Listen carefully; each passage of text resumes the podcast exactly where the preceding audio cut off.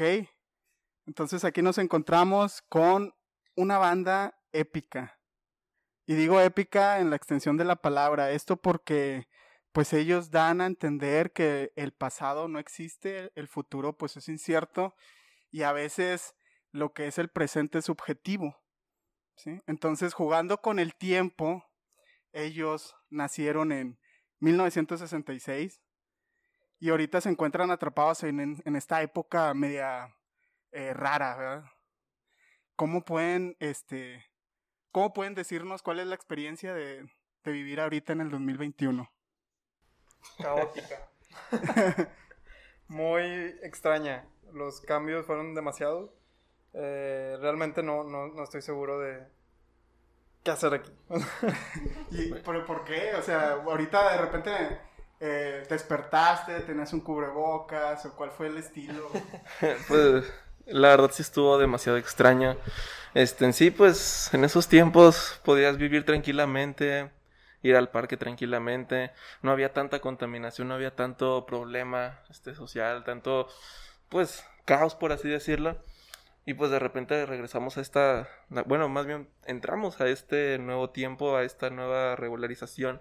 Y pues sí es extraño y más que nada ir en la calle y ves ahora unas películas y dices de que, wow, ¿por qué no traen cubrebocas? Entonces es demasiado extraño, la verdad. Entiendo, entiendo. Todo el mundo ama a los coreanos ahora. De hecho, están de moda, pareciera que van a conquistar el mundo o algo por el estilo. A mí me maman. Pero bueno, sin más preámbulos, ellos son K versus The Moon. Y la primera pregunta y así lanzada, así atajo es, ¿por qué el nombre? ¿Qué significa el nombre? es una pregunta recurrente, ¿no? es, eh, originalmente, lo que intentábamos uh, viene de dos situaciones. Una es a partir de una experiencia personal que tuvimos este, mientras estábamos intentando tocar música. Y la otra es intentar representar eh, como esta, estas dos partes de las personas. Siempre en cualquier conflicto, tú tienes partes contrarias. Cuando quieres salir con una persona, tal vez quieres estar con esa persona, pero sabes que eso va a sacrificar una parte tuya. Tienes dos personas en conflicto dentro de ti. Entonces, sin meterme en mucho desmadre, algo que intentamos poner en las canciones es siempre estas dos partes contrarias, estas dos eh, como personalidades que tienes adentro y cómo chocan y que a fin de cuentas conforman a la persona. Una de esas personas es, una de esas partes es Kay y la otra es The Moon. Entonces, este conflicto es lo que lo vuelve interesante y de ahí sale el nombre. Oye, está bastante loco, ¿no? Por así decirlo. Digo, puede definir a cualquier tipo de persona. Cualquier tipo de persona tiene ese tipo de conflictos o llega a tener ese tipo de conflictos en la rutina, simplemente en el trabajo, tomar una decisión o cualquier otro tipo de cosa. Y el plasmarlo o el tenerlo en, en, tu, en tu nombre, en una banda, en música, eh, quiere decir que quieres transmitir algo más allá de lo que tú, de lo que tienes, ¿no? Definitivamente. Y algo que han hecho ellos perfectamente es, es eh, digo, eh, existe el placer enorme de trabajar con personas extremadamente talentosas y... y al final del día cada uno de ellos pone de su propia cosecha qué es lo que quiere agregar ahí a esa mezcla y lo que termina siendo es algo impredecible y algo que yo consideraría bastante sexy.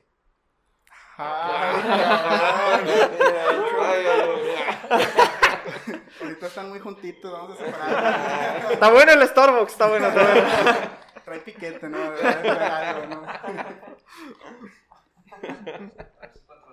A ver, sí, a ver si, se patrocina. Por favor. Pero ahora sí vamos a, a entrarnos en, en, quiénes son los integrantes del, del equipo si se pueden presentar para que la gente los pueda conocer, identificar sus voces y rostros. Ok. O bueno, este... ojos. sus ojos. No, no tan sexy como Jack, pero soy Jorge. Este, soy el guitarrista y productor de la banda. Yo soy Eric, el baterista pues de la banda y pues ahí trabajo en conjunto también con Jorge algunas ideas. Al igual, pues en sí todos las llegamos a aterrizar y pues es cool. Es todo esto, me, gusta trabajar con toda esta banda. soy, soy Jack, pseudo cantante, eh, main coffee advisor. Mainly. Eh, yo soy Pato, soy el bajista. Eh, también me encargo a veces de la fotografía o alguna dirección de los videos. Eh, y realmente algo que me gusta mucho es que nunca, bueno, en unas canciones no nos ponemos tanto de acuerdo, nada más lanzamos las ideas y todas encajan. O sea, todos tenemos muy buena sinergia que nos hace trabajar muy bien como equipo. Sí, puede llegar a lo mejor Jack o Jorge o quien sea de que con un "Uh", y decimos de que qué vamos a hacer con eso. y de ahí sale lo Sí, impredecible. es el punto de inicio. Ajá. Entonces, de ser así, no tienen algún tipo de conflicto, de, de algún tipo de pelea, de que, ah, ¿sabes qué? Es que no me gusta tu pista, o la letra suena algo medio raro. Creo, creo que yo como, como el productor me llevo muchas de esas pláticas con la banda porque yo soy el que tiene que rechazar las ideas cuando llegan. Este, no por, no por malo ni nada, o sea, a veces nos, nos ponemos en la idea de que, ok, vamos a sacar una rola, pero ¿qué vamos a transmitir con esta rola? ¿Qué es lo que vamos a platicar con esta rola? Y si la idea musical no encaja con eso precisamente, es cuando les tengo que decir, oye, vamos a cambiarla porque esto no, no refleja lo que estamos haciendo. Y últimamente así hemos trabajado y siento que, este, de, no sé si por allá me odian o algo, pero siento que, que sí, sí, Un poco, un poco, dices. un poco, porque es que pues, se siente, yo, más, yo ¿no? entiendo, porque se me han ocurrido a mí también ideas buenas, pero no encajan en la canción y es de, bueno, las voy a guardar a ver cuándo. Este, pero siento que ahorita han amarrado muy bien las ideas que hemos tenido y, y ahorita la banda sí ha tenido muy buena respuesta en cuanto a... Aquí dijimos, na- nadie va, todos van a- vamos a recibir críticas de lo que está pasando y nadie se va a sentir. o sea, es un trabajo en común y, y todos queremos llegar al mismo lugar. Y si les digo algo es porque plenamente yo creo que es la decisión correcta. Sí, claro. Al, al final de cuentas, la, el, el tipo de crítica, ya sea constructiva o- Ujú. o, así, ahora sí como dicen, de mala leche, sí te, te deja un fin.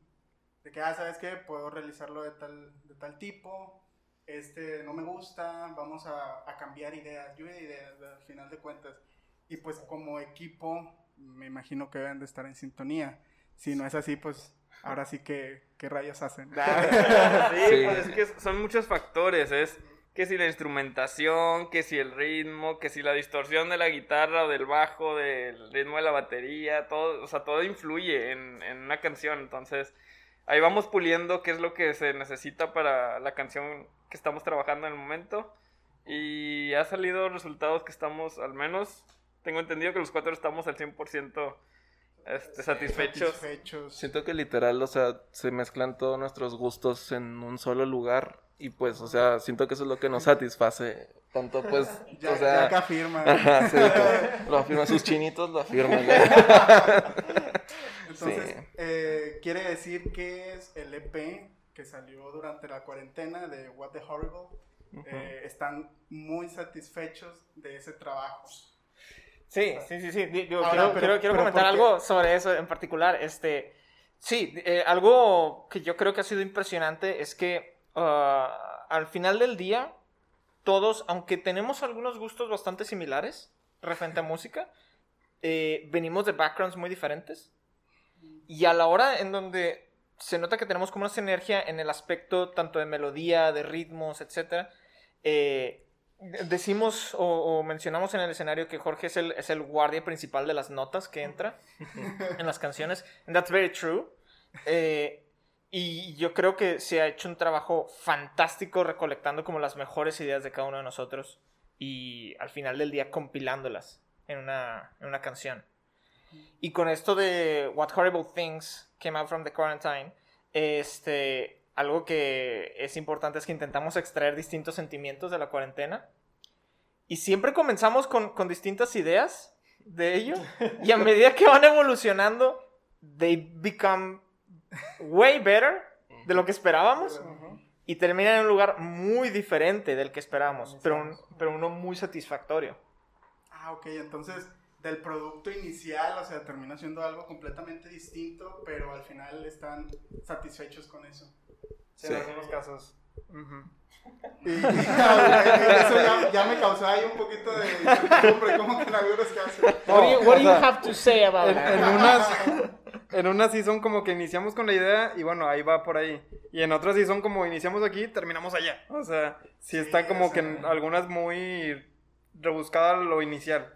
Sí, imagino que le ponen más empeño, al, al menos en cuestión de la producción, más empeño en cierta canción que creen que tal vez va a pegar más o no lo sé, ese tipo de cosas. Ustedes Pues, ya pues eso. depende, depende del tema, porque incluso depende del género y, y, por ejemplo, si queremos hablar de, como pasó en Romantic Movies, este, películas románticas, eh, estábamos como empezando a evolucionar, como desarrollando nuestro sonido, porque realmente fue nuestra primera canción fuera de, de las cuatro canciones de Tarántula, que esas las trabajamos más que nada Jack y yo.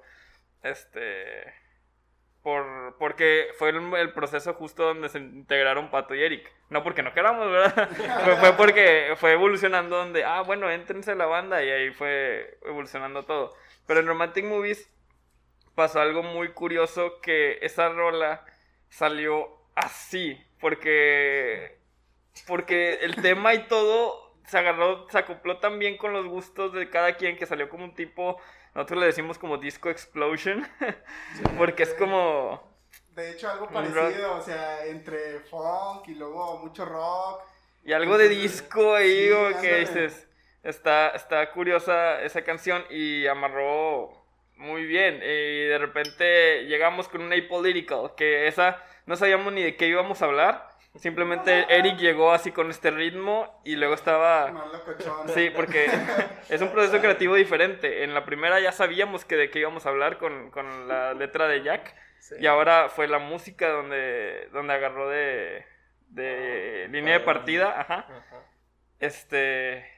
Y pues de ahí fue, ok, ¿qué le podemos hacer a esto? Esta idea que trajo Eric, bueno, este, suena como que desmadre, suena como que así, vamos a ver qué onda, y lo fuimos redirigiendo hasta que, pues quedó como el político, llegó, Sí. llegó Pato con el bajeo, luego llegué yo con otras cosas de la guitarra y unas ideas ahí de, de los versos de Jack, y pues ahí van amarrando, se van evolucionando poco a poco cada rola. Sí, de hecho, o sea, todo empezó, o sea, me imaginaba en sí el ritmo de las sirenas, de la drum machine y todo, porque pues vi un video de My Chemical Romance y fue como que, oh, terminan en un camión policíaco de que todos están arrestados y me imaginé como que esa incertidumbre de que está solo el camión, humo por todas partes o en la calle, lo que sea, y pues un riot de que viniéndose para acá. Pero de repente les dije, no, pues tengo esta idea y toda esa cuestión. Se las enseñé, la checaron, la analizaron canción, la y luego... y, y- y luego de repente me dio miedo Jack. Porque me... Así de que... No, porque más que nada sus palabras de que... ¿Crees que pueda cambiar tantito esto? Y fue de que tantito... ¡Pum! Vale. O sea, se hizo esa explosión donde ya pues literal empezaron tanto cosas de Jack, cosas de Jorge, Jorge cosas de Pato. O sea, todo se contuvo en esa canción. Literal, si la escuchas, es una combi- combinación de System of a Down con Green Day, con bandas que ni siquiera son como que relacionadas en algo. Y al final sucedió pues eso. Y curiosamente, justo cuando le dimos release, empezó como toda esta onda del Black Lives Matter, Matters, entonces fue como que anillo al dedo, ¿no? O sea, queríamos explicar muchas de estas cosas de, de Political y empezó todo el desmadre allá en Estados Unidos y fue, pues vamos a darle. O sea, sí, salió en el momento justo, ¿no? Pero, Sí. con, bueno, se contrapone mucho con lo de Romantic Movies. Porque, pues, obviamente se, se tiene este descontrol. Eso precisamente es lo que se buscaba. ¿Cómo se imaginan? Yo, me- yo, yo he de pensar, no lo sé, de que, ¿sabes qué? Vamos a hacer canciones dependiendo de un tipo de show. ¿Cómo queremos que la gente se comporte? Luego, ah, ¿sabes qué? Esta, la de Apolítico, la metemos en medio, güey. Es el desmadre, es el boom. Sí. No lo sé, digo. Pensándolo como concierto, yo creo que estás totalmente en lo correcto. Esa canción se da como para que quedamos un boom en ahí como tú dices en medio, ¿no? De que ya haces una curvita ahí de emociones en el concierto, pues hay political que sea el boom, ¿no? Sí, que, que todo Sí. estalle, que sea, que tenga que suceder lo que tenga que suceder, Sí. desmadre. Sí, no, de hecho hasta este EP tiene ese climax Sí, o ese- pico. Porque básicamente, o sea, te está llevando al principio desde un despapalle incontrolable, luego de ahí te pasas algo pues un poquitito ya más controlado, pero pues más para ti, luego de ahí pues no sé, en, en esa parte de tristeza o en Ayudar. esa pérdida, ajá. Esas Y de- cuestiones emocionales Sí. de una persona. ¿no? Ajá, entonces sí te va escalando, te va bajando, te va literal. Yo creo que también a lo mejor lo observamos mientras íbamos sacando las canciones, como dijo ahorita Jorge. O sea, pasó primero lo de Apolitical y fue el pico. Luego de ahí sacamos a lo mejor este, pues la parte de, pues ya la de Men in the Sky, que es algo un poquitito más, pues profundo. Y empezó como que también esa crisis a lo mejor de, pues más pérdidas o cosas así. Entonces, como que quisiera decir que terminábamos el EP para que ya termine la cuarentena. Ya. Sí, sí, sí, no, eso, eso es algo, eso es súper, súper fuerte porque el, el EP está supuesto a tener cinco canciones y están supuestas a ser cinco sentimientos distintos que las personas sientan durante la cuarentena. Y no es que las estemos planeando de esta forma, pero más o menos se, se van juntando con, con los distintos sentimientos a nivel colectivo que la gente está agarrando. O sea, como mencionó Jorge, Apple Lyrical se juntó con muchos eventos eh, que estaban ocurriendo a nivel político. Eh, Men in the Sky se juntó, lo- la sacamos el Día del Padre y era como donde se estaba sintiendo como que realmente eh, esta sensación de pérdida. Ajá. Esa emoción, esa nostalgia. Esa nostalgia. Exacto. Este, entonces, cada canción ha ido intentando representar distintos sentimientos que la gente va obteniendo dentro de la cuarentena. Y tenemos la esperanza de que nuestra suerte le dé y acabemos el álbum y se acabe la cuarentena. Sería perfecto. Sí, Nuestra culpa. al, al final de cuentas, este, lo mejor que pueden proveer ustedes ahorita en este momento es las ideas, el crear para, pues, cuando den punto de partida de que sabes que ya puede haber ah, tal vez shows masivos o algo por el estilo, pum, lanzarlo, ¿no? ¿Sabes qué? Esto fue lo que creamos. Tomen. Este, ahora sí, invítenos a todas partes. de eso de invítenos a todas partes, pues antes, hay un antes de pandemia. ¿no?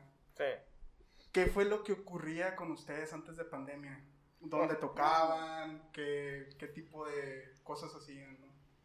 Pues, Pues empezamos en unos, este, en el Festival del Gordo, ¿cómo se llama? El... el- Feria del postre. la Feria del Postre. Ándale, ándale. Por ahí tenía que ver, por- sí, había comida. Sí, había comida. La Feria del gordo. Postre, este, en, ¿cómo cuál era nosotros? Mercado Revolución. Viva la vida. creo que se llama. Viva la vida. En, en el último que tocamos fue en el main stage de Café One. En Ah, ese, fue para cerrar de que el- fue en, ¿en qué? En ¿Febrero? Febrero. Y un- semanas después ya fue como que pandemia y todo, cerraron todo. Chinga. Cerraron con broche de oro, ¿no? Porque Sí, sí. La verdad, el Café Guana y el main stage es... Sí, no, eso estuvo con madre ese concierto, la verdad. Sí. Sí, literal, muchos, o sea, nos dicen de que, ¿cómo es que llegaron a hacer eso? Y it happens. o sea, justamente Sí, claro. sabiéndole llegar y obviamente, pues, viendo, pues, el panorama y todo, el inspirarnos el uno al otro, pues, o sea, nos lleva hasta eso, hasta esas cosas grandes que podemos hacer y, pues, tenlo por seguro que también si nos proponemos algo grande después de todo esto, la verdad sé que lo vamos a conseguir. Sí. Ah, bueno, Eric para todos. Ah, es cierto. No, y de hecho, eh, me, me quedo pensando, en Café Iguana todavía nada más teníamos Romantic Movies y Tarántula, o sea, el álbum de Tarántula. Ahorita yo creo que ya estamos armando un repertorio grande, porque dijimos, ok, es cuarentena, ¿qué vamos a hacer? Pues a componer. vamos a sacar un, un chorro de material, más material, más material. Este, para que ahora sí cuando se termine esto podamos dar conciertos, ahora sí full de nosotros. Porque nosotros somos muchos de también hacer arreglos de canciones que la verdad nos quedan muy bien. No es por nada. no es por sí. nada. Hacemos de, eh, llegamos a tocar este covers de Billie Eilish, de Lady Gaga, de así que la raza se queda como que ¿qué? O sea, están haciéndolo esto rock y está pues sí, sí se anima, se anima bastante la gente, entonces teníamos un balance entre eso y ahorita creo que ya estamos llegando al punto de tener suficiente repertorio como para darles full K versus The Moon. Sí, claro, claro. Ya este, tener un show, obviamente más largo, tal vez hasta de 40 minutos, algo por el estilo. Ah, horas, ay, no sé. Sí, unas 4 o 5 horas tocando las mismas, las mismas canciones, pero Pero en diferente género. Ah. nada más así como un paréntesis. Anteriormente estábamos teniendo una conversación este, con un chico que hacía covers, tenía una banda de covers, nos llamó mucho la atención. La respuesta, le hacíamos una pregunta, perdón, de por qué iniciar con una banda de covers. Y la respuesta que él nos daba es, ¿sabes qué? Pues es que atrae a más gente. ¿Por qué? Porque ya son, ya son canciones conocidas. ¿Sabes qué? Está el evento, es de este tributo a Muse o tributo a Killers. Y traemos a gente. ¿Cómo es que ustedes eh, toman esa parte de quiero hacer mi propia música? Y todavía quiero hacer mi propia música y en inglés, no, toco, no, toco en español. Sí, porque eso que dices, pues sí, es cierto. La gente ya conoce otra música, pero realmente, en nuestro caso, agarramos más nuestras influencias y canciones que se nos hacen realmente buenas, no importa el género, porque por algo qué bueno nos tocó una banda muy versátil, entonces no le tenemos miedo a cambiarle de género ni a hacerle arreglos ni nada. Si nos quieres en tu boda, ya estaremos. En tu boda. este... Como Maroon 5. sí, sí, sí. Entonces realmente, no que queramos hacer covers, pero necesitamos rellenar tiempo y no teníamos todavía el suficiente material listo. Entonces fue más como un escape y a la vez aprovechar ese factor que dices que ya son rolas conocidas. Entonces nos funcionó bastante bien que este usábamos rolas de Billie Eilish, de Lady Gaga, de Jonas Brothers incluso y las hacíamos rock y se escuchaban muy bien, o sea, sí. sí, este esta también de ¿cómo se llama la banda de, de Joe Jonas? Este, los de DNC. Cake by the Ocean, esa rola nos sale también muy bien. Sí. Este, y le damos nuestro nuestro twist, nuestro giro, entonces a la gente le gustaba mucho, e incluso también tocábamos clásicos de que de Queen, Somebody to Love y cosas así que decían, ¡hala! O sea, no solamente tocan pop, o sea, están tocando también rolas de, ah, ok. Entonces les gustaba a la gente y pues los, los usábamos como que nuestras rolas y de repente covers, y nuestras rolas y de repente covers, como para quedar ahí un, un mix y ahora sí que las rolas en inglés, ahí sí no sé si Jack tengo una respuesta para eso. Oh, God. Oh, me van a quemar por esto, pero... la verdad es que eh, se dio la suerte que tengo como algo de background hablando en inglés. He trabajado con, varias, varias personas eh, del, del, cruzando el charco. Este, eh, pero pues es que la verdad siempre he sentido que como yo he sentido que al menos este lugar en particular, Nuevo León y Monterrey, siento que está como muy en medio de las cosas. O sea, no me, no me maten. Entre no me maten, la pared, ¿o qué onda? más bien, siento que está atrapado entre dos culturas. O sea, es, es mexa, pero tiene muchísima influencia gringa. Entonces, ah, ni, ni podemos, o, creo yo que sería como raro eh, suponer que tenemos las mismas experiencias de una persona que vive en el sur de México. Y tampoco podemos decir que vivimos las mismas cosas que un gringo. Sin embargo, pues yo creo que esto termina siendo como un, un intermedio. ¿Sabes? O sea, este, donde es un, pues, ¿por qué no habríamos de tomar lo mejor de ambas culturas y armar algo con ellos? Si hacemos eso con los géneros, pues ¿por qué no lo vamos a hacer con todo lo demás, no? Y en, parte particular del, tema de que sea en inglés es una, porque esperamos y el objetivo en gran parte es que sea conocido a nivel mundial. Claro. Y yo creo que una de las cosas que demuestra que eso puede pasar es eh, cuando tuvimos esta interacción con, unos, eh, con unas personas de Reino Unido. Creo que eso lo demuestra bastante que es posible. Y en otro sentido, también el hecho de que realmente yo creo que las personas están dispuestas a consumir el contenido, aun y que no esté necesariamente en el idioma en el que nacieron. Actualmente yo creo que se... Bueno, así ya ha sucedido durante mucho tiempo. Digo, yo tengo consumiendo música en inglés, eh, yo creo que pues toda mi vida, pero actualmente se, se vive la música en inglés, O sea, todos en realidad es como que vamos a, a poner a los conocidos pero, y, y, aparte había escuchado un comentario, digo, eso es algo que yo escuché, no me hagan caso, que era mucho más sencillo realizar música en inglés que en español. tipo de palabras o rimas, algo por el estilo, ¿verdad? Entonces yo al final de cuentas es algo que escuché, no me hagan caso. Pero excelente idea de tratar de entrar al, al mercado de esa manera. Y de hecho, pues cuéntenos de su participación en lo que es el, es, eh, si no me equivoco, es una estación de radio allá en UK Sí. de Independent Wave. Entonces, ¿cómo se dio ese, ese toque? ¿Cómo, no sé, ustedes tocaron puerta y, hey, yo tengo una banda? Sí, de, de hecho con eso empezamos pues a mover la música de nosotros. Y estábamos buscando más lugares, empezamos por Reddit, que de ahí empecé a, pues me hice una cuenta y a meterme a puros subreddits de bandas y de música en general. Y empecé ahí a postear, a postear, a postear. Había uno que era de puras playlists. Y dije, ah, pues mete esta de nosotros. Y resultó ser la de, el de Inde- Independent Wave. Entonces de ahí nos contactaron y nos metieron como al grupo. Y ya empezó como que no, sí, queremos como que hacer el- la plática con ustedes, la entrevista y todo. Y pues de ahí salió. O sea, realmente fue de, de una tira, una semillita que ahí sembré y brotó algo. Ajá. De, ah, ¿sabes qué? Es- consume lo mío, güey. Sí, o sea, el chicle y pega y pego. De hecho, pues nosotros tenemos también más o menos ese tipo de, eh, por así decirlo, de flujo, ¿no? De que, ah, ¿sabes qué? Contactamos a alguien y pues chicle y pega. Sí, sí. O sea, al final de cuentas, el, el no ya lo tienes. Exacto. El no ya lo tienes, pues, que puede, chicle y pega, como dices, ¿no? Sí. Todo lo que puede ser valor agregado es bienvenido. Sí. Pero, por ejemplo, tengo entendido que por ahí hubo un tipo de concurso en donde ustedes ganaron algunas ramas, ¿no? Sí. Pero, ¿cómo se hace boteo? O sea, simplemente es de que entran a la página, voten, ¿cómo es que ustedes ganan? O sea, siendo una, pa- una banda independiente, Sí. eh, ¿cómo se dieron este, pues, Pues- todos esos... ese Pues realmente tengo entendido que íbamos contra otras bandas independientes de... Pero la mayoría, si no me equivoco, eran de UK también, ¿no? Entonces, este... Se llevaron a cabo mediante el grupo de Facebook de Independent Wave.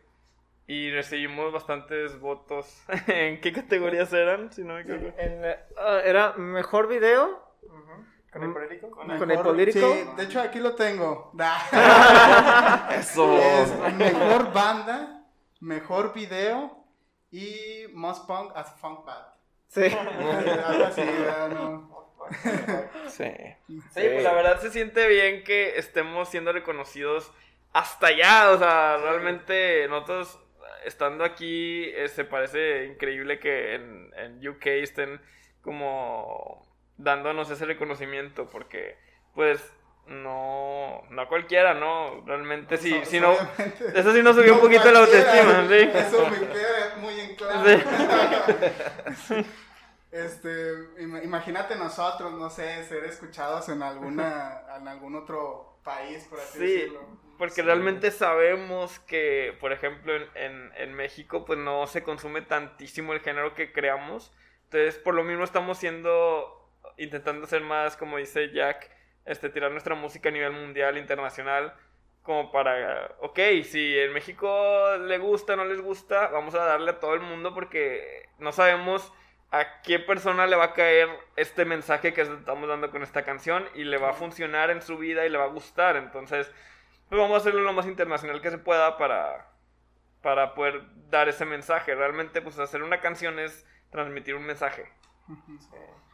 Aparte de que la versatilidad siempre le conviene a la banda ser versátil para no, este, por así decirlo, no nada más estar sobre un idioma, un ritmo, algo. Sí. ¿verdad? exacto. Sí, Entonces sí. siempre el abarcar distintas cosas te conviene a ti como banda. O sea, al final de cuentas lo que queremos es que llegue un mensaje a cierta gente. Sí, de hecho, o sea, con el paso de los tiempos, ha habido un chorro de bandas a lo mejor que se quedan estancadas en lo mismo. Sí siguen siendo populares y todo, pero llega un punto en a lo mejor donde te llegas a atascar o de que dices, bueno, me voy a ir por otros rumbos, porque ya escuchas a lo mejor lo mismo, te estancas y todo. Y pues la verdad es también, o sea, lo que me gusta de toda esta parte, porque literal, vas de Tarántula, es algo más clasicón, vas a Romantic Movies, es algo pf, totalmente al lado, y luego de repente, exacto, vas a Quarantine y es de que todo lo de Tarántula, este, Romantic Movies exponenciado a la máxima. Y pues no, no, a lo mejor no te impresiones en una que llegamos con un jazz o una cumbia, no sé, porque de repente podría pasar. Y Eric sabe eso, porque realmente si Eric es algo es una enciclopedia musical. es enciclopedia musical slash baterista. Si no te funciona el Shazam, me llamas. y yo te- Chile, ajá, no, no es chiste, güey. Sí, sí, sí. Para- para- de, de, no sé, desconocidas de India. Para cualquier, para cualquier tipo de evento, 15 años, bodas, fiestas infantiles.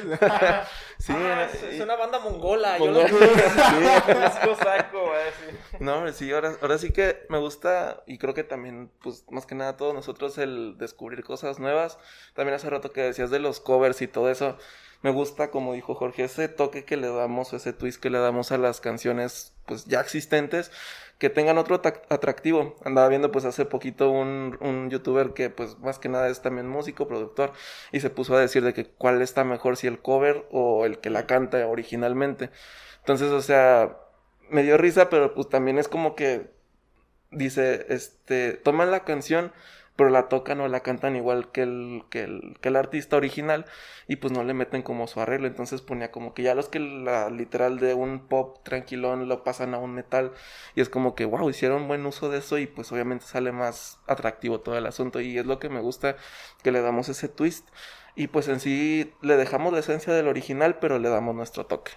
Sí, y, y digo, a final de cuentas, en gusto se rompe géneros. O sea, a cada quien le va a gustar la versión que le guste, pero es dar una buena versión, no de que simplemente los mismos acordes, la misma letra, vamos a darle. O sea, bueno, letra sí, totalmente, pero, pero mi- misma intención, más bien, de, la cantada y cosas así, ¿no? O sea, si la vas a hacer tu versión, hazla jugosa. Sí, claro, este, por, este, ¿cómo les puedo decir? A muchas bandas sí les ha funcionado, de hecho, entrar también por ahí, por la cuestión de, de los covers. Eh, nada más no, no nos emocionemos, porque hay veces en que son más reconocidos por los Por los covers que por su Sí, propia sí, música, sí, sí. entonces, eh, en serio, no me gustaría que ustedes este, cayeran en alguno de esos hoyos. Ah, Porque eso- sí, luego para ta- quitarte esa etiqueta, pues De se hecho, llevan años. De hecho, esto sería como que un, o sea, algo chido de que, wow, o sea, les gustó primero nuestra canción y ya después la transformaron en otro y fue En como otra. que, wow, o sea, ¿qué, qué halago, yo creo que sería más un halago, yo creo. ¿Cuándo escucharíamos algo en español? No hay un plan, no hay... Pues. Va fluyendo solo. Un, un plan per se, no, pero yo creo que va a ser algo más orgánico. O sea, este, si la canción nace con esa intención, me acuerdo mucho esta frase de los Beatles de darle a la canción lo que la canción pida. Entonces, si la canción pide que sea de esa manera, ten por seguro que lo haremos. No es, no es algo como que todas forzosamente tengan que estar en inglés o, o a huevo tenga que haber algo en español. Si la canción se da por sí sola, puede Está haberlo. en chino. That could happen. Ahora, este, cuéntenos de sus influencias. ¿Qué tipo de influencias tienen? Suena porque hay tanta versatilidad en este grupo que es muy difícil etiquetarlos. ¿no? No quiero, Pues no quiero eh, ser- Erika el último porque como es enciclopedia, Sí, yo sí, creo que él puede decir fácil de todo. Vas a tener que hacer otro video aparte. Top 100. del- De hecho, es solo Eric. Los espero en la segunda parte de este video. Ah, pues yo, ¿qué te digo? Mis influencias siempre han sido, este, por, por mi papá más que nada, y yo creo que Pato igual, fue el rock, este, en inglés 100%, por eso hasta mi novia me regaña. Sí, porque cierto, se- porque se- se no me conozco. olvidaba, perdón. Ajá. Ustedes dos son her- hermanos, ¿verdad? Sí, sí, sí. Se olvidaba. Pero, ¿y por qué tan alejados? Ah, pues los, los cuatro somos hermanos, es lo que no Sí, este, sí, fue mucho rock en inglés, este, y realmente apenas estoy aprendiendo un poquito más de, de la, la cultura de la música en español, sí me estoy adentrando bastante, por lo mismo que crecí, crecí con puro rock en inglés y clásico, y mi papá estaba diciendo así como, tipo Chicago y Kiss y ACDC. Entonces crecí con eso, pero obviamente pues, yo me fui, fui evolucionando también en mis gustos. Este, y con, decirte que ahorita hasta mencioné hace ratito, hasta me gusta un, buen el K-pop, me gusta el de que BTS. Sí, sí, sí. Creo que BTS salió en mi banda de que top en Spotify este año. Entre broma y broma, pero sí, no me di cuenta. Yo dije, "Ah, chis, ¿en qué momento?" y sí, estaba en top 1 y yo, bueno, Spotify sabe. Este algo saben ellos, yo sé, tienen una fórmula. pero, pero bueno, este. Y así me fui yendo entre música electrónica, eh, rock, eh, metal y últimamente también he estado como del lado más, más latino, me, he metido más, inclusive hasta, he escuchado salsas y más trap y, y sí, te digo, o sea, realmente así como que nos cerremos un género, pues no, la música, lo que siempre he dicho, canciones buenas hay en todos los géneros. Nada más hay que hay que buscarle, ¿no? No te cierres, no sí, y hay situaciones para cada rola, o sea, en una en una peda no vas a estar peleando rock. y hay canciones buenísimas también de reggaetón, nada más que pues no, no es como que algo que yo quiera escuchar como normal, pero en las pedas está buenísimo. sí, o sea, y eso que, creo que es algo que compartimos los cuatro. Nadie se cierra ningún género este, en especial, pero igual, si quieres que diga bandas, pues yo creo que Queen, Kiss es una de mis favoritas.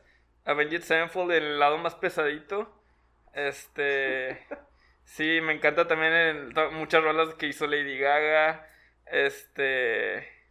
Ah, Blackpink, incluso Blackpink y BTS, sí los voy a decir. Black Blackpink y ah, BTS son dos de K-pop, o sea, son buenísimos. Este, y sí, pues no sé qué van a decir los demás de influencias. Pues realmente. Ya dijo todo, ¿eh? ¿Tu canción favorita que es Tusa? No, no, no, no. Esa sí no. La bichota, Bichota, la bichota, ¿es en serio? No, no, no. No, no diré ningún comentario, pero. pero no le pongan, por favor. no, yo como. Mis influencias, a mí realmente, si tienen un muy buen bajeo, ya es como que. Ya, o sea, ya para mí es buena música. Este, por ejemplo, me gusta mucho toda la música disco, porque el, el bajo que le mete el disco es, para mí es, o sea, súper movido, o sea, lo, se escucha muy bien, o sea, que hay muchos de que, ajá, hay muchos de que el bajo no lo escucho, no sé qué, es la canción, o sea, en los discos es la canción. Aquí le pasa a, este men. Sí, de hecho, nuestro sueño frustrado fue tener una banda. Este, lo intentamos como cinco o seis veces. Hicimos como tres canciones y eh, en ese entonces, pues la verdad nadie trabajaba, nadie tenía el, dinero suficiente para comprarte un instrumento. Entonces en una de esas fue de que, oye, bueno, falta un bajo. Y dije, ah, pues madre, yo, yo compro un bajo y, me aviento unas rolitas. Y dije, ¿qué, ¿qué, tan difícil puede ser? y no, la verdad ahí aprendí bastante porque el bajo era el que le daba la armonía o el sentido a la canción. Y yo nunca lo había escuchado, era Oye, el bajo ni se escucha, ¿qué, qué voy sí. A de hecho, eso es algo que yo quiero como transmitir, porque a, mí me tocó antes de tocar bajo, también era como que, pues no lo escucho. Y mi papá sí era como que, ponle atención a esto. Ah, bueno, ya lo estoy escuchando. Voy tocando y ahora es lo primero que escucho casi casi. O sea, eso sí es algo y lo que yo quiero transmitir con mis bajeos es que, que lo escuchen, que lo distingan y que les guste. O sea, ves como que mi misión es transmitir que, que sean reconocidos. O sea... No, incluso en la rola, por ejemplo, de Political Romantic Movies, yo como productor dije, este bajo está bien chido, lo voy a poner sobre todo para que sobresalgan ciertas partes. Y ahí está el tan tan tan tan tan tan o el o sea, tú lo cantas, ¿no? Es un bajo cantable y esos son los buenos. Por, por ejemplo, me, me, viene a la cabeza un ejemplo de Queen, ¿no? De que Under Pressure son bajeos que dices, ala, lo estás cantando y es un bajo, ¿por qué, porque tenemos ese pensamiento de que el bajo, o sea, que ah, llega desapercibido así como que en la rola? cuando hay bastantes líneas de bajo que dices, ah, está bien chido, o sea, hay que explotar un poquito ahí el, el bajo, porque, pues sí, ahorita hemos hecho... Solo porque sí, vamos a explotar el bajo. No, de hecho, a- así como tú lo comentabas, eh, escuchas este cierto, cierto, cierto bajo y sabes qué canción es, la identificas. O sea, cualquiera, a lo mejor, y ya en esta época, eh, escuchas algo, no sabes del grupo, no sabes ni qué canción es, tal vez gente que desconoce el género, pero conoce la canción. ¿Y por qué? Porque la he escuchado un chorro de veces en cualquier tipo de medio, ya sea Facebook o en el antro o cosas de ese estilo. Ya lo identificas. Ese tipo de cosas funcionan excelente. O sea, Yo, yo tengo ¿Qué gustos tres, tienes? yo tengo tres historias que decir sobre Pato. Ahorita, ahorita lo digo. digo. Digo las historias ahorita o las digo después. No, hombre, de una vez. Ya que Ok, aquí. Ok, número uno. Cuando, sal- cuando estábamos haciendo Romantic Movies, yo recuerdo que subieron la versión debajo y no sé si Pato se acuerda, pero eran como las 2 de la mañana y le mandé un audio y le dije, te la turbo mamaste. me encantó, güey. O sea, me, me- me- así como que me dio chills, ¿sabes? Y- y en ese instante yo sabía que la segunda historia que voy a decir, ahí es donde se completó. Un día, te estoy hablando de hace, ¿qué? Quizás unos 10 años. Este, pues yo me llevaba con, con Pato y con Jorge. En aquel entonces, y que me perdone, me perdone la novia de Pato, pero en aquel entonces Pato estaba, estaba saliendo con otra chava. Ándale.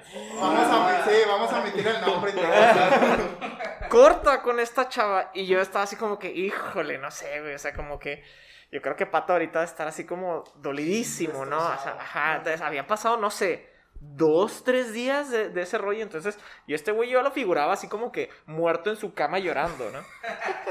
Voy a la casa de estos güeyes, me iba, me iba a juntar con Jorge y luego cuando, cuando llego, este, eh, le, le llego y le digo a Jorge que, oye, ¿cómo está Pato? No no, necesita como que, que hablemos con él o que lo ayudemos. Me dice, no, ahí está, está toda madre. Y yo, ¿Cómo, güey? De que no, no había cortado con una chava. Que sí, sí, sí, cortó con esta chava. De que, y, y- y luego llego con este vato y este vato está escuchando disco. está así, güey. Escuchando, creo que de que Earth, Wind and Fire, un rollo así.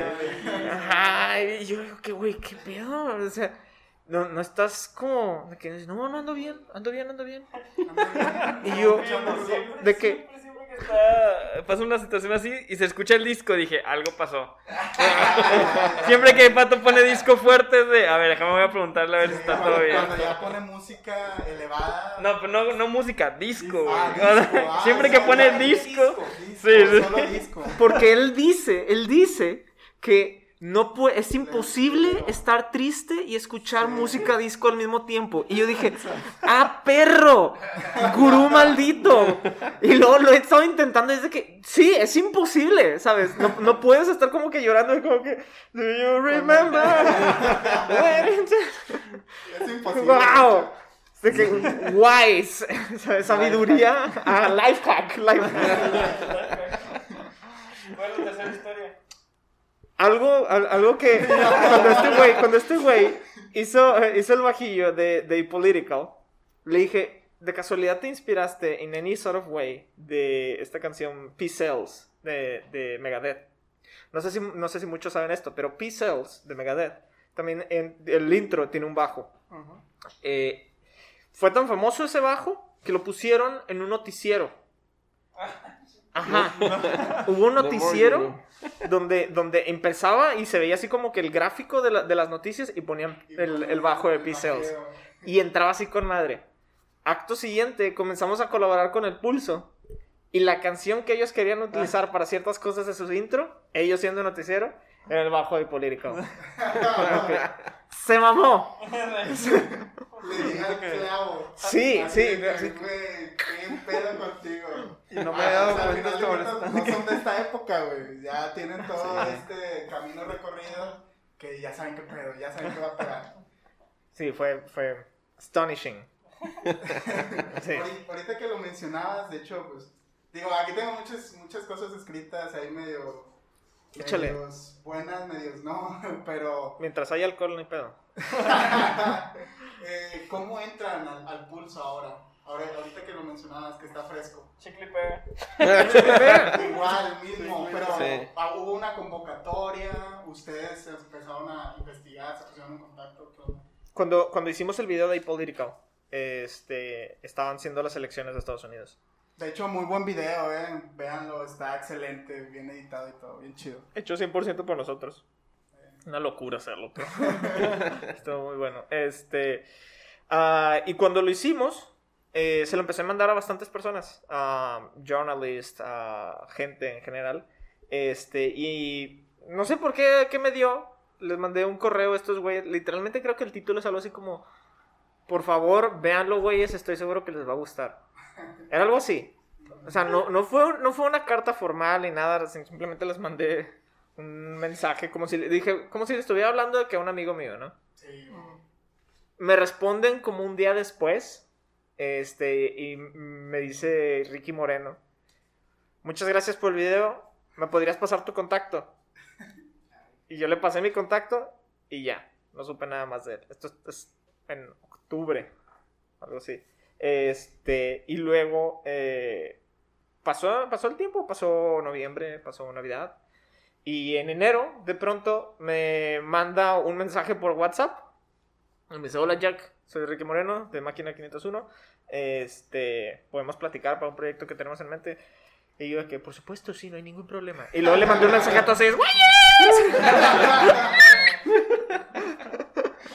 En tu interior es Claro que sí, déjame ver mi agenda. Sí, sí se puede. Y yo, ¿de quién? Estoy libre mañana y todo el tiempo. Y pues realmente fue eso. O sea, es- es- son, son lucky shots que intentamos. Uno no sabe de dónde sale la suerte.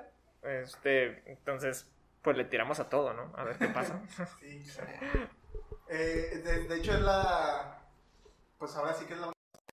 Y muy bueno. La letra, ¿cómo salió? Ah, bueno, ahí ¿O le realmente... alguna... No, de hecho las voces no son de nosotros, las voces de Chumel y de Ah, Víctor. Sí. Sí, este, ellos me mandan las voces a mí y yo se las mezclo en la, en la rola que ya produjimos nosotros. Sí. Yo de hecho Este- pensé que era Jack cantando en español. Sí, Eso todavía no se ve. No sé, no, no sé cómo sentirme al respecto de ese comentario. No, el asunto es de que, pues obviamente sí, sí cambia alguien, o sea, cantando en inglés, luego cantando en español, se escucha una tonalidad un poco distinta. Este, pues yo no había hablado contigo, dije, bueno, a lo mejor es la voz puede ser de él. Pero, Sí, pues como dice la banda, capaz sí, sí, uno puede- podría pensar eso, pero no, realmente los intros los trabajamos más que nada músicos y ya Chumel y Víctor nos mandan las voces Sí. y las producimos. Ahorita Jack está más de administrativo. El Chumel, si necesitas doblaje, güey, aquí.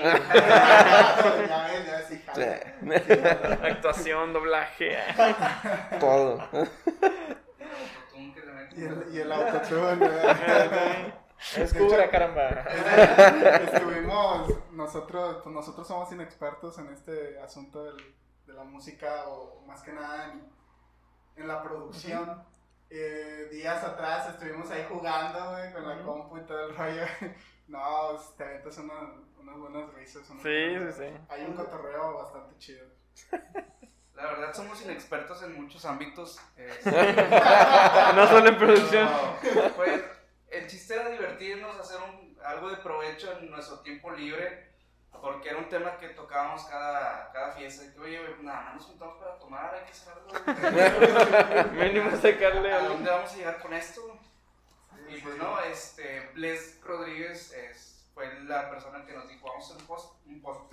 Un podcast, podcast. Podcast. Eh, y así empezó. Eh, grabamos con otra persona que se llama Eduardo Olivares. Eduardo Olivares. Que ahorita él ya tiene su podcast también. Se llama Rudimentario. Para que lo escuchen. Es, bueno. Es bueno, es bueno. Eh, muy buen. Muy, Saludos, güey. es muy compa, es muy compa. Eh, desafortunadamente ya no trabajamos juntos, pero independientemente de eso es, es, es buen amigo. Y a lo que decían de que chi, chicle y pega, yo creo que va combinado también del talento y el trabajo que hacen es de calidad. No es una combinación nada más de a ver si pega, ¿no? Creo que lo que hacen ustedes es muy bueno y por eso pega. Ok. Si no fuera bueno, obviamente no va a pegar. Pues La sí. combinación no, no da. Chicle búbalo. Y por otro lado, es- este, comentaban sobre pues, la música, los músicos. Y creo que a las dos personas que más admiro, al tipo de personas que son, es a los doctores y a los músicos, porque nunca terminan de estudiar. Eso nunca se va a acabar. Y estuve viendo mucho a Soy el Chomo, creo que se llama. El, el El chombo. chombo. El chombo, ah, El buenísimo. Chomo, Está, está cabrón porque te, te dice de dónde vienen los géneros musicales actuales. Te lo dijo el chombo. A mí me- me acordé bastante cuando surgió el reggaetón, que era un, un ritmo africano, una madre así, hasta lo que evolucionó a, a hacer el, creo que ahora el trap. Y está muy chingón que también tengan una persona que le guste investigar de todos los géneros musicales, de todo, de Eric. todo, de todo. No. Eso creo que ayuda bastante también a la banda para la mezcla de, de sonidos. Y pues afortunadamente, después de 3, 4 meses, ya estamos aquí. Se hizo Y se tardó bastante, ¿eh? bastante, pero bueno, no fueron temas de nosotros ni de ellos, fue la pandemia que sí se puso muy pesado. Pero ya, ya estamos aquí y pues muchas gracias por, por habernos recibido. Yo les dije, lo bueno que fue ahorita que no son tan famosos, güey, porque después de no nos van a hacer caso, para llegar aquí. Y se dio, muy buena onda.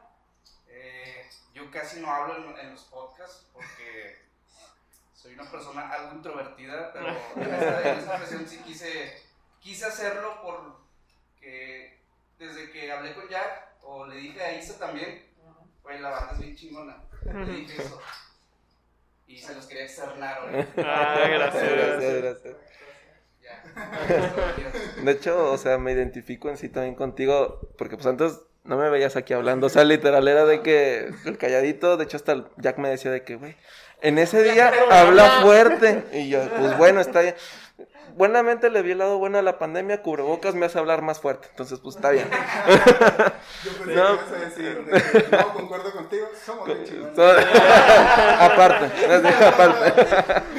no, pero yo creo que literal cada día es aprendizaje, más que nada también de lo que he observado con nosotros cuatro es de que tanto Jack ha aprendido cosas de nosotros, Pato de nosotros, Jorge de nosotros, yo de ellos, entonces es lo que nos va complementando poco a poco, también obviamente lo que hemos tenido tanto de presentaciones, entrevistas, en este caso pues también gracias por este venir y echar el chal con nosotros no sé, también es un aprendizaje a nosotros porque pues son otras voces que nos transmiten pues lo que les gusta de nosotros, observaciones, a lo mejor que en, detrás de cámara nos dijeron cosas bien no, no se crean. Este, no, pero o sea, más que nada se va aprendiendo mucho, nos vamos empezando a desenvolver. Ahorita que dijiste, pues sí, me considero introvertido, la verdad antes lo era, poco a poco pues se va perdiendo el miedo, así En que la batería nunca fuiste introvertido. sí, no, ahí siempre me decían de hecho, que no de ser extrañamente, o sea, me decían de que te transformas plenamente y yo, pues sí, la verdad ni sé de dónde lo saco, pero pues púmbale. Sí, decía, llegaba Eric y era como que, este, sí, vamos a tocar, no. Y luego, llegaba la madre, se volvía loco y en la batería y "La- ¿cómo es la misma persona? Güey, güey, eh, me acuerdo que habíamos grabado una de nuestras grabaciones y luego lo estábamos viendo todos. Y luego Jorge estaba de que chingado, yo la, yo la regué ahí en esa parte. Y estaba de que, ah, la madre, en esa parte como que yo la regué. Y Pato de que, híjole, en esta, en esta sección así la regué. Y Eric nomás estaba viendo así. El cabrón le salió todo perfecto, güey. Este cabrón.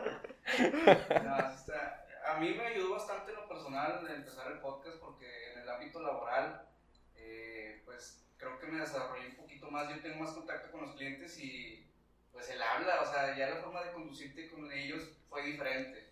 Ya no era tanto el miedo de pues hablar con una persona, porque hay personas que inclusive no les gusta hacer videollamadas.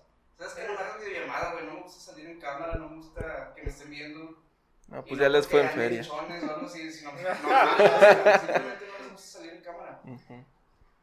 Y a lo que iba también con este comentario es que ustedes aparte de, de este proyecto trabajan, este, tienen sus, pues, sus cosas que hacer antes de, de esto. ¿cómo combinan el trabajo con, con la música, con Gabriel's Moon? Es complicado. Es una chinga. Y la motivación de, de dónde sale. Pues, todos, todos cansados. Ya. Pues ahí me tienes desvelándome a las 3 de la mañana. En los Zooms nos puedes ver de que así, luego decimos, ni siquiera prendemos la cámara de que aquí estoy escuchando todo. Literal, o sea, siento más que nada también que... No, siento más que nada que también encontramos como que ese balance entre el trabajo y la música. Yo estoy en una eh, este, agencia de marketing digital, porque pues está en la parte de postproducción y también les da todo lo del video y todo. Este, pues Pato y Jack también en sus trabajos lo han llevado pues a juntarse más que nada y o sea, al final del día creo que es nuestro relax, nuestro hobby, pero al final también es un trabajo extra que pues la verdad, no sé, nos da gusto el hacerlo día con día, noche con noche, Zoom por Zoom cada miércoles a las 10. Sí. Pareció invitación, pareció invitación, ¿no? De que a las 10. A, a las eh, 10. Síganos por nuestro canal. No, sí, y a final de cuentas, pues es que el, el ser artista te hace querer transmitir todos estos sentimientos que tienes en, en lo que mejor hacemos, que es eh, hacer música.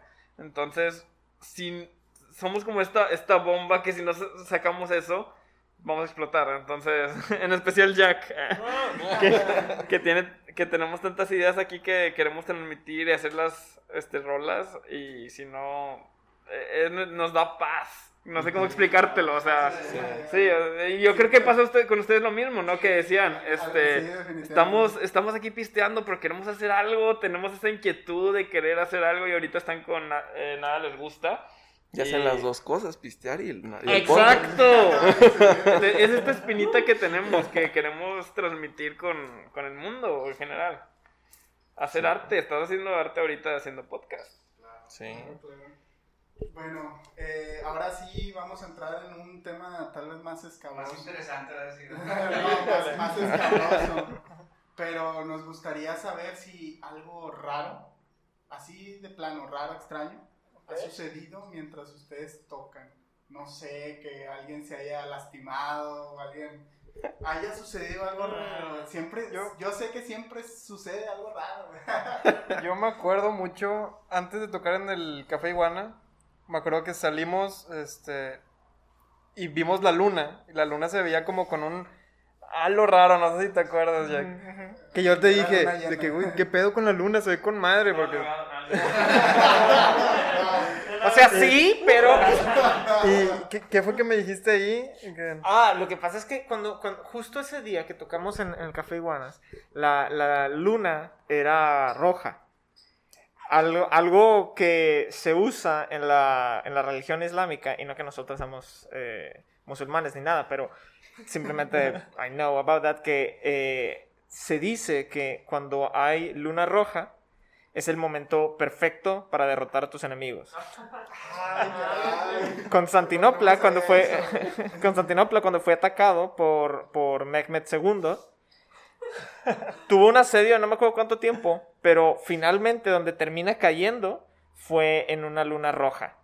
Dicen las malas lenguas verdad clases de historia con Jack. entonces Él sabe cosas, él sabe de todo. Como, como yo soy el Shazam de la música, él es el Shazam de la historia, por lo, por- como lo podrán ver. y para nosotros eso fue como un de que sabes qué güey ya ajá, this is battle time. It's gonna happen ¿sabes? Ese, la verdad está medio raro. Yo nunca, bueno, yo no he visto la luna roja. Sí, de repente veía en Facebook así como que fotos que posteaban, pero nunca salí a verla. Fue como que no, no me llamaba la atención. Y ahorita que hice esto ya, güey, ya es como que, güey, ya espero el siguiente. Ya espero, sí, güey, ya espero ese siguiente fenómeno para poder verla, y a ver a quién derroto. A ver quién derrota. Pues sí, fuera de eso, yo creo que no pasa de, hoy se me cayó la púa, o Eric una baqueta, eh, de volada. O sea, errores comunes de que pasa pues con Una músicos. y empieza con la mano ahí, güey. Sí. Sí ha pasado, sí, sí está, tipo, más que nada, nosotros nos conocimos por, este, más que nada, proyectos en la universidad en la que estaba y todo. Él pues trabajaba en la parte del audio del auditorio y todo, y pues una vez estaba tocando con mi antigua banda, me dice de que, güey, no, pues tocas de que chido y todo, de que pues está el taller de música. Y yo de que, ah, Yo le dije debería- así como que, pues métete ahí a ver qué. Yo no sabía ni qué. Alguien. Sí, entonces pues básicamente de ahí, pum, de ahí para adelante. Y pues en los recitales o conciertos este, musicales lo que había, este, más que nada pues sí había esas partes como que tanto me machucaba el, este, el, el dedo con la No, te baqueta. sacaste sangre. Sí, Sí. fue como- y salía la, la la- gotita la de de sangre. esta, o me astillaba con las baquetas. Es toda una aventura ser baterista. Y bueno, yo creo que lo más raro que he hecho es en, en la feria del postre tocar con una botarga de hot dog. Ah, sí, cierto. ¿Pero Sí. ¿Una botarga? ¿Qué tipo de botarga era? ¿Era un- Ese, era el hot dog ese de Snapchat o de Instagram que aparecía de que bailando. Me puse eso. Sí. No, no podía ver nada y tocó perfectamente. Te puedes dar cuenta de mi frustración. No se equivocó. No podía nada. Él como parte de la banda quería que se equivocara, de que vamos, vamos. Esperando. Pero, pero no. O sea, si, Quiere decir que conoce bien el área, güey. si- si fuera de que band rock, todos estamos así como que no, pues ahí más o menos el estoy. Este güey está de que por ocho constante. Hablando de ese tema, eh, ¿ustedes estudiaron música? ¿Tienen cuánto tiempo tocando cada quien su instrumento? ¿Cómo fue que Pues, se enamoraron de ese instrumento? Porque, eh, bueno, en el caso de Jack no, ¿verdad? Yo me enamoré de mi instrumento, la- También la, la, la voz es otro, es otro pedo, es un talento natural. Sí, sí, sí. Está muy cabrón. no, pues realmente, este, yo sí estudié música y estudié producción musical también, ingeniería en audio. Este, y, y prácticamente, de, yo, yo no soy guitarrista per se, o sea, yo estudié piano. Na- pero, pero luego llega Jack con este proyecto y me dice, oye, pues vamos a armarlo, pero yo más como productor. Ah, bueno, va. Y entonces este, empecé a componer de, de todos los instrumentos. Y luego dijimos, ¿y si armamos ya como banda, banda? Y fue que se unió Eric y luego Pato se acercó y dijo, oye, me quiero desoxidar en el bajo porque él ya tocaba desde hace, ¿cuánto? Pues 10 años. Ya 10 años. Sí, entonces él ya tocaba, entonces sabía de lo que era capaz, pero no lo había escuchado en 10 años. Entonces dije, déjame que se desoxide acá a ver qué onda. Y dije, pues qué falta, pues la guitarra. déjame, déjame me desoxido yo, porque yo realmente lo que tenía más fuerte era el piano. Por composición y arreglos y demás, ¿no? Entonces, este, le fui dando y le sigo dando porque no me considero un experto en la guitarra, pero me gusta componer y me han dicho que... Eh, es que... Escuchas la rola y parece que tiene tocando toda la vida. Güey, te escuchas la nueva canción, güey. Te vas a quedar de que. "Ah, No mames, güey. No soy experto, pero. Pues es que como todo, ¿no? Siempre volteas ahí arriba a quien... a- uno tiene un ejemplo Sí, así no, como sí, que este es un experto, ¿no? Entonces... Qué, qué bueno, la verdad siento bonito que piensen que, que les guste lo que estoy haciendo, porque realmente sí lo que hago lo intento hacer siempre al 100% de, lo que, de mis capacidades e intento siempre como mejorar cada vez más, pero yo sé que hay locos ahí siempre de que tocan la guitarra como dioses, ¿no? Entonces, no, soy lejos de ser el mejor, pero me gusta darle todo el, el actitud para las rolas que estamos haciendo y voy a seguir haciéndolo, o sea... Fuera de eso, pues Eric, no sé si tú has estudiado algo. En tu caso. Este, estuve en la Academia de Música, este, hace 12 años empecé, empecé con batería, 11 con guitarra, 9 con este bajo, y pues ya lo que y piano lo empecé a aprender pues por mi cuenta. Este, pero siempre mi fuerte ha sido la batería, este, en sí pues, rápido así influencias, pues desde chiquito me enseñaron mis papás también música clásica en inglés a full. Pero de repente entraba mi mamá con un timbiriche o algo así. Entonces como que estaba, estaba compensado. Y menú. Entonces estuvo como que Chayanne, ¿le compensado. Dice mi mamá que es mi papá, pero pues Ah. bueno. Ay, ay, ay. Donde quiera que estés, mi colegiatura por. No, no te es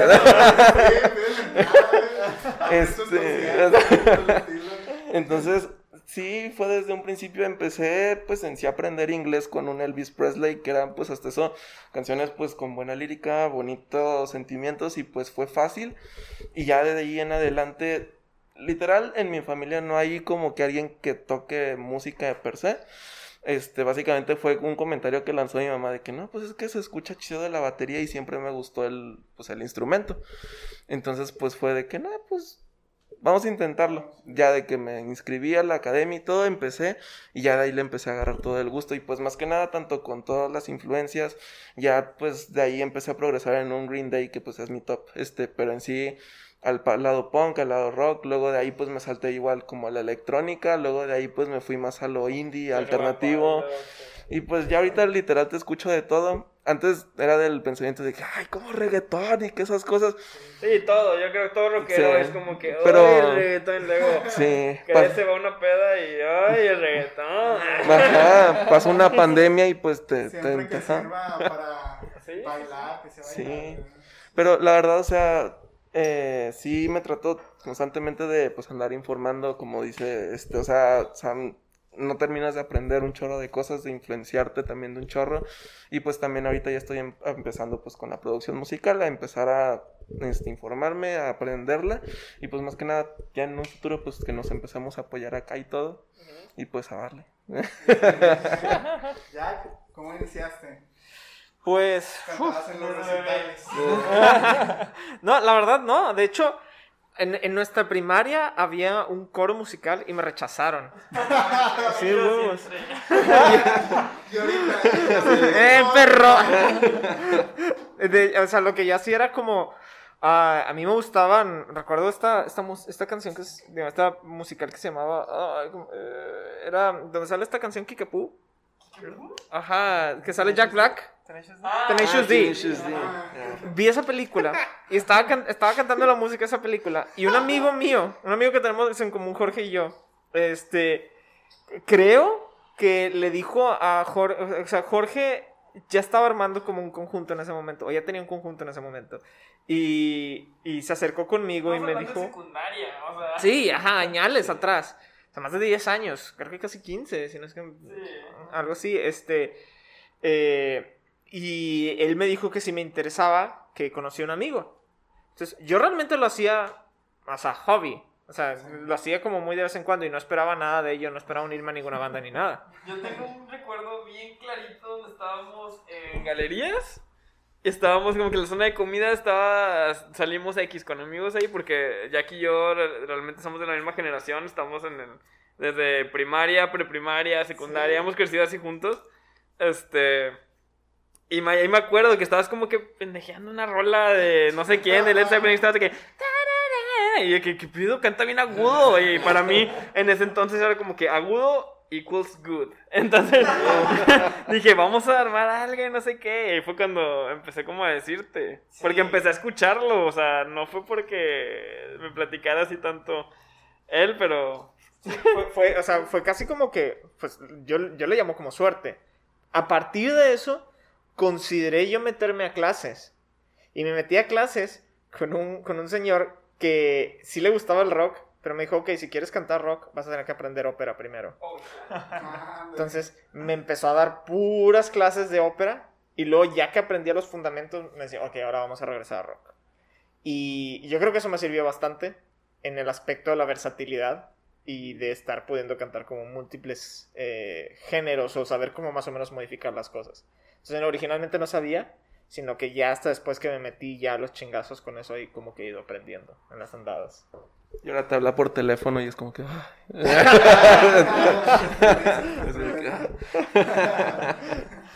Y, pues, ¿faltas, Pato? Este, pues yo realmente en sí bajo, nunca estuve en clases, eso sí fui lírico, lírico casi, casi 100%. Nada más Jorge me, me enseñó a leer la tablatura y de ahí yo solo, con puro oído, me fui ya desarrollando.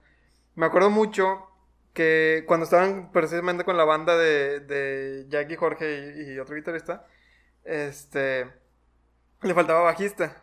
Y fue cuando yo empecé a, a tocar que le dije, oye, yo quiero pues tocar con ustedes. Y me dijo Jorge, te voy a considerar bajista hasta que saques la de Phantom of the Opera de Iron Maiden.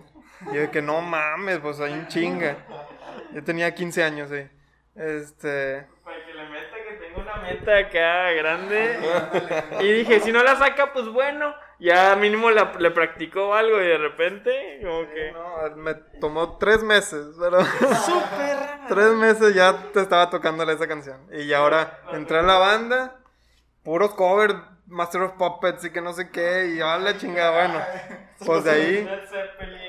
Sí, puras. Es, así para que va a ser una banda de puros covers. Que era pues para aprenderle y pendejear y pasarla bien, ¿no? O sea, esa sí era una banda con ese propósito. Ahorita ya pues estamos en una banda como composición es nuestro este, prioridad número uno, ¿no? O sea, queremos desarrollar nuestras propias cosas. Pero ahí sí, Pato y se, se empezó a aplicar bien cañón con todos los covers nuevos porque los demás ya teníamos experiencia en nuestras propias cosas. Yo de hecho ahí no era guitarrista, ahí era baterista. Ah. Este, y nos fuimos desempolvando y Pato le fue dando y dando y dando y se acopló bien. Y dije, no, pues nice. ya, ya se hizo. todo, es el chambitas de la banda. De hecho, este, eso fue con respecto al bajo. En sí en música, pues sí estaba yo tocando, pero flauta transvers- transversal en la orquesta de la secundaria, la banda sinfónica. Este. Y ahí sí llegué, pues sí era de, de partitura y todo, y ahí sí llegué a hacer primera flauta, y sí era como que. Ya de ahí aprendí un poco más de la música. Pero en sí, pues bajo es como otro tipo, porque es la, la de Fa, este, la clave de Fa. Y ya es como que totalmente diferente la, la partitura. Y ya es como que, ay, ahí ya me perdí. Y por eso fue de que no, bueno, puro de oído y puro así. Y a darle. Afortunadamente salió. Sí, qué bueno. Bueno, chicos, este, pues por nuestra parte sería todo. Creo que abarcamos muchísimo, hubo bastante carnita en esto. Le rascamos y nos dieron sus vivencias. Muchísimas gracias por estar con nosotros, por aceptar esta invitación. Creo que podemos cerrar el episodio con un mensaje, un mensaje de ustedes. De que, ah, ¿sabes qué? Pues échenle ganas, chavos. no sé, algunas palabras que quien nos esté escuchando puedan impactar a él. Pues yo diría que cualquier proyecto que, que tengas, siempre sigue para adelante. Y como dijimos ahorita, el no ya lo tienes, tú dale, tira esas semillas. Siembra esas semillas, donde caigan, alguna tiene que dar frutos, así que hay que seguirle con eso. Yo digo que pues más que nada nunca dejes de aprender, de si te llegan a decir alguna crítica o algo, agarrar siempre lo bueno y pues más que nada seguir creciendo día con día. Este, y pues todo ese gusanito que tienes, tú sácalo, esa espinita que dices de que quiero aprender esto, tú dale, este, quiero pues, este, escribir música, quiero hacer música, quiero producirla, lo que sea, tú dale. Hasta ser el mejor basurero, tú dale. Hasta para ser malo. ¿Qué más?